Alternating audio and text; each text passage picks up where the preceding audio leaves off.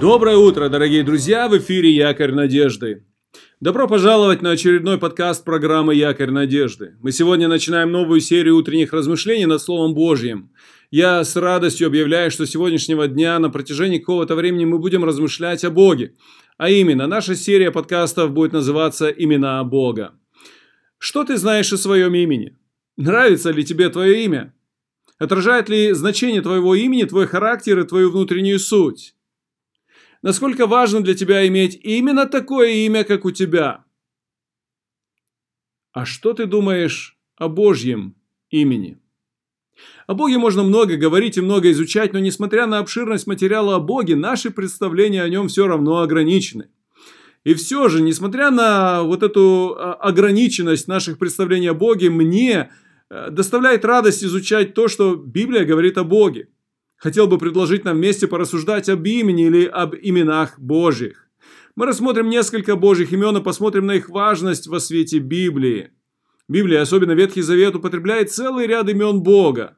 Ну, например, ты слышал, может быть, например, Иегова Ире, Господь смотрит, или Иегова Рои, Господь пастырь, или Иегова Цебаот, или Саваоф, Господь воинств, или Иегова Шалом, Господь мир, или Алкана, Бог-ревнитель, и другие имена. Знаешь, в наше время имена не имеют такого значения, как это было в древности. В Библии очень часто имя несет с собой описание человека и его характера. Имя приоткрывает окошко в мир личности, поэтому в отношении Бога очень важно изучать то, что Библия говорит о Боге, потому что имена Бога открывают нам черты и обетования, черты характера или обетования о Боге. Наименование также несет с собой силу и власть. Когда Бог дал право человеку владычествовать над всем творением, Бог дал Адаму поручение дать имя всему творению. Интересно, что вместо того, чтобы ждать, как человек назовет Бога, Бог открывался сам патриархом со своим именем.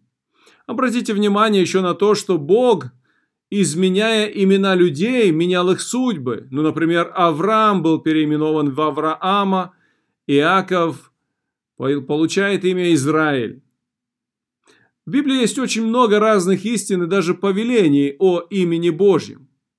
Например, есть написано, что человек, в данном случае Авраам, или были другие люди, призвал имя Господа. Что это означает? Он призвал Бога или помолился Богу. Есть одна из заповедей, которая говорит, не произноси имени Бога твоего напрасно. То есть, можно это объяснить так, не относись с пренебрежением к Богу. А еще есть очень такой интересный текст. Господь провозгласил имя Господа.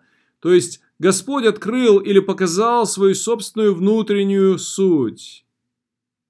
Я хотел бы, чтобы в заключении или в предвкушении наших размышлений а, в последующие дни о именах Божьих, о конкретных именах Божьих – я хотел бы предложить ряд библейских текстов. Поэтому выслушай ряд библейских текстов, где упоминается имя Божье, и просто немного подумай о смысле этого. Подумай о том, что этот текст, конкретный текст, хочет сказать о смысле Божьего имени.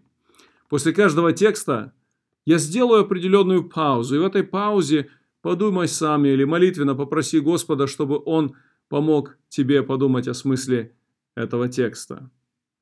Псалом 8, 2. Господи Боже наш, как величественно имя Твое по всей земле! Слава Твоя простирается превыше небес.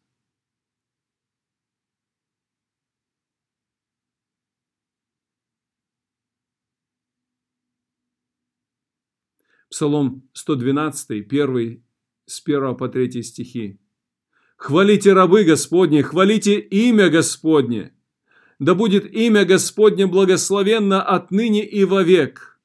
От восхода солнца до запада да будет прославляемо имя Господне.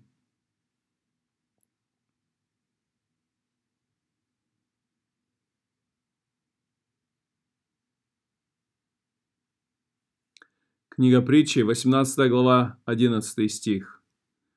Имя Господа – крепкая башня. Убегает в нее праведник и безопасен.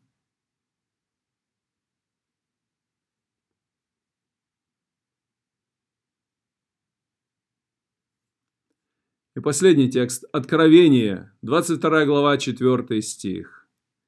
«И узрят лицо его, и имя его будет на челах их».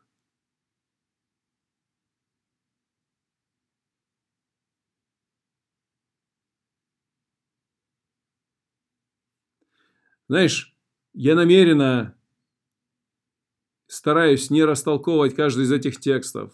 Поверь, на каждый из этих текстов можно сказать не одну, а много проповедей. Я хочу просто просить тебя самостоятельно размышлять об этом. Позволь Духу Святому тихонько говорить тебе о смысле этих текстов в продолжении всего дня. Продолжай размышлять о имени Божьем в течение дня. Благословений тебе в сегодняшнем дне.